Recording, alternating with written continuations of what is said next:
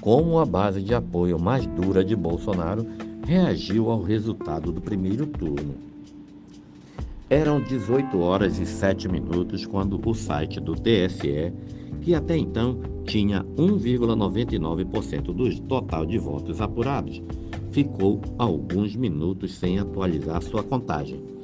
Naquele momento, o presidente Jair Bolsonaro tinha 48,81% dos votos válidos apurados contra 41,46% de Luiz Inácio Lula da Silva. A pausa foi suficiente para que surgissem dúvidas entre seus apoiadores. Abre aspas. 15 minutos de pausa sem apuração no TSE. Começou a malandragem. Fecha aspas. Escreveu no Twitter Bernardo Custer, um ex-aluno do escritor e ideólogo Olavo de Carvalho, que, tal como seu antigo professor, hoje também atua como analista político ultraconservador. Até aquele momento, o sentimento geral entre os defensores mais ardorosos de Bolsonaro nas redes sociais era de euforia com os números acima das previsões dos institutos de pesquisas. Os seus apoiadores combinavam mensagens com a expectativa de uma vitória no primeiro turno, com ataques diversos contra as sondagens. Se mantiver esse ritmo inicial, Bolsonaro vai vencer no primeiro turno, publicou a página Família Direita Brasil, uma das maiores que defendem o presidente atualmente em atuação no Twitter.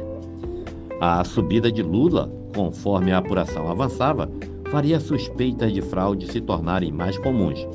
Muitos apoiadores passaram, então, a combinar as críticas às sondagens a denúncias sem qualquer evidência de que haveria uma conspiração em curso, ampliando suspeitas alimentadas pelo próprio presidente ao longo de meses. No domingo, o próprio presidente não foi um dos que fomentaram suspeitas e aparentemente demonstrou reconhecer o resultado. Isto não impediu seus apoiadores, contudo, de agirem assim por conta própria. Um dos seus principais argumentos era que muitos aliados de Bolsonaro tinham sido eleitos, muitos deles para cargos legislativos e não majoritários, mas não o próprio. O próprio Custer foi neste sentido, no mínimo estranho.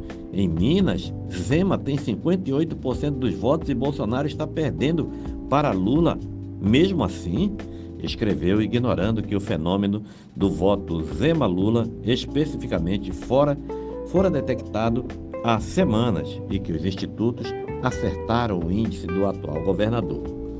Outros, como Paulo Figueiredo Filho, neto do último ditador do regime militar, atacou os institutos de pesquisa, mas pareceu não comprar a hipótese de fraude eleitoral. Abre aspas. É urgente alguém começar agora um levantamento dos fracassos dos institutos de pesquisas. Ele escreveu pouco antes de insinuar que discordava das denúncias sem provas.